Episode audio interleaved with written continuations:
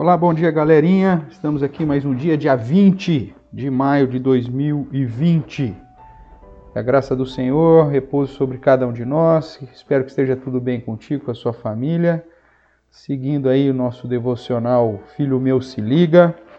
Vamos é, continuar aí as tratativas de Salomão para você ter uma vida abençoada no futuro e não colher frutos amargos, principalmente se você der ouvidos aos desejos da tua carne, os desejos da sensualidade, da imoralidade.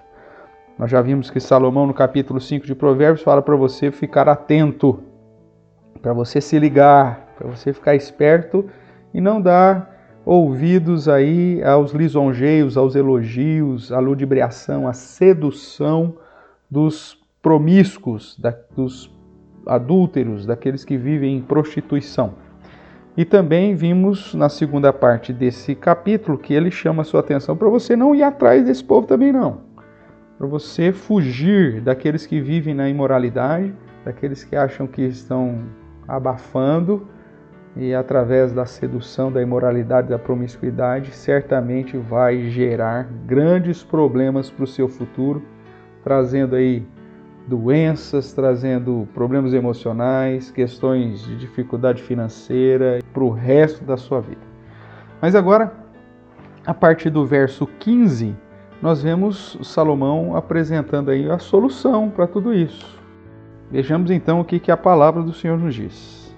Verso 15 do capítulo 5: Bebe a água da tua própria cisterna e das correntes do teu poço.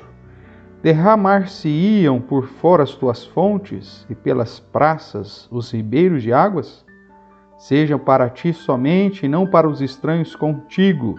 Seja bendito o teu manancial e alegra-te com a mulher da tua mocidade. Corça de amores e gazela graciosa, Saciem-te os seus seios em todo o tempo, embriaga-te sempre com as suas carícias. Por que, filho meu, andarias cego pela estranha e abraçarias o peito de outra? Porque os caminhos do homem estão perante os olhos do Senhor, e ele considera todas as suas veredas. Quanto ao perverso, as suas iniquidades o prenderão, e com as cordas do seu pecado será detido ele morrerá por falta de disciplina e pela sua muita loucura, perdido, cambaleia. Ótimo.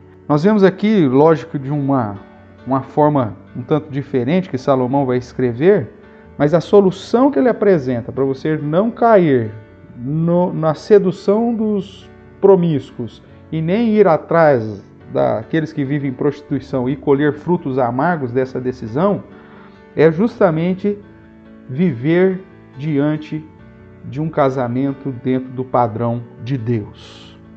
Existem algumas expressões que Salomão usa que apontam para a ideia da fidelidade, que apontam para a ideia da unidade, da manutenção de um relacionamento duradouro. Então ele diz assim: bebe a água da tua própria cisterna e do corrente do, do teu poço. Ou seja, é, você tem o seu poço, você não precisa beber da água dos outros.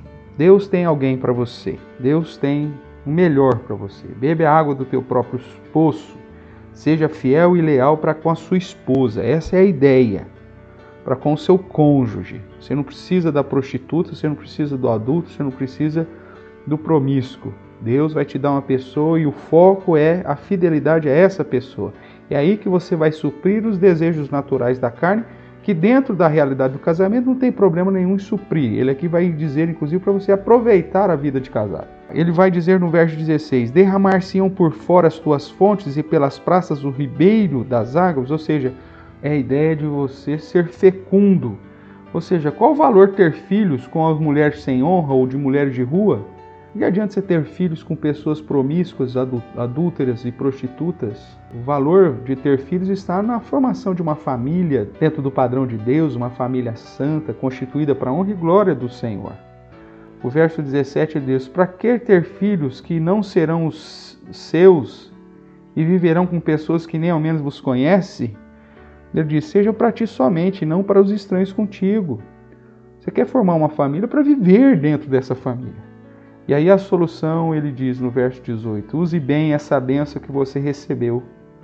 Aproveite o prazer que ela pode dar através do amor da sua esposa, ou o foco aqui do seu cônjuge. A solução para a imoralidade é um casamento dentro do padrão de Deus.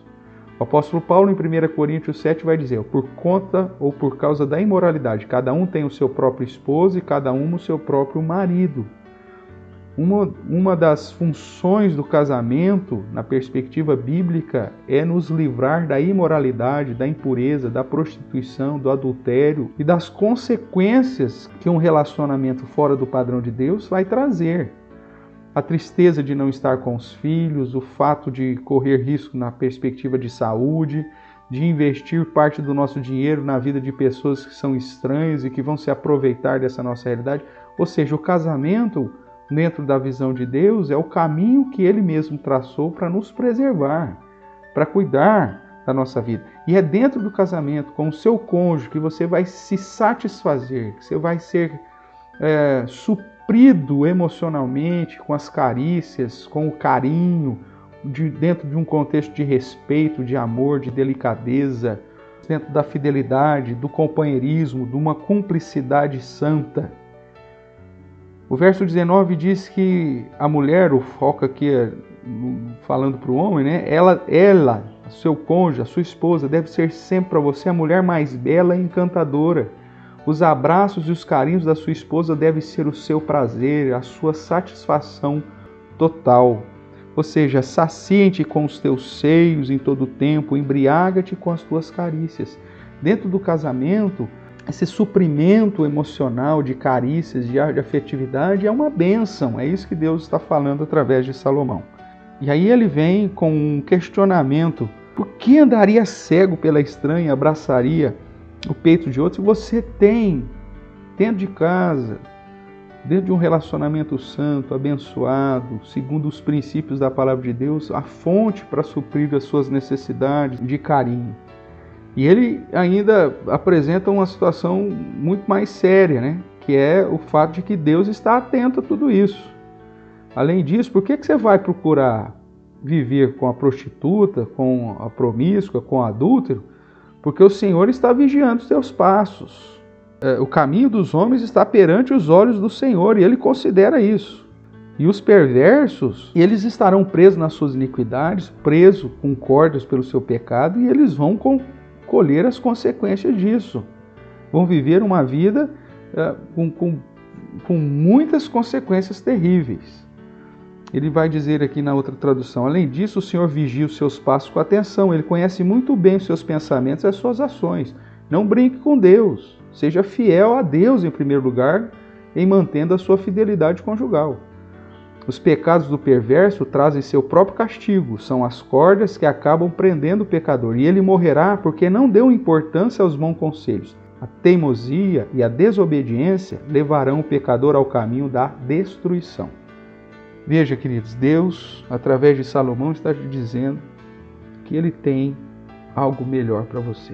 Satisfazer a necessidade de ter alguém, a necessidade de afetividade, de carinho, segundo a palavra de Deus, é para ser vivida dentro de um relacionamento santo que culmine na constituição de uma família santa que glorifique e exalte ao Senhor. É dentro desse contexto de fidelidade, de unidade, de cumplicidade, de dependência de Deus, da ciência de que o Senhor está atento aos nossos atos, de temor para com Deus, é que nós vamos viver uma família santa, abençoadora e que vai nos livrar das consequências da promiscuidade, da imoralidade e os frutos amargos que essas, essa prática de vida nos traz. Ore para Deus estar abençoando mais uma vez a sua vida em relação ao seu futuro, em relação ao seu cônjuge para que ele também tema o Senhor, para que essa pessoa que Deus está preparando para ti seja de fato crente, fiel e que deseje amar ao Senhor acima de todas as coisas e por conta disso certamente te amará, te respeitará e te desejará todos os dias da sua vida. Hoje eu quero que você decore o verso de número 21, que os caminhos do homem estão perante os olhos do Senhor e ele considera todas as suas veredas. Então pensa bem naquilo que você vai fazer, haja direito. porque a fonte da tua bênção está em andar na presença de Deus. Um abraço e com Deus e até o nosso próximo encontro. Tchau, tchau.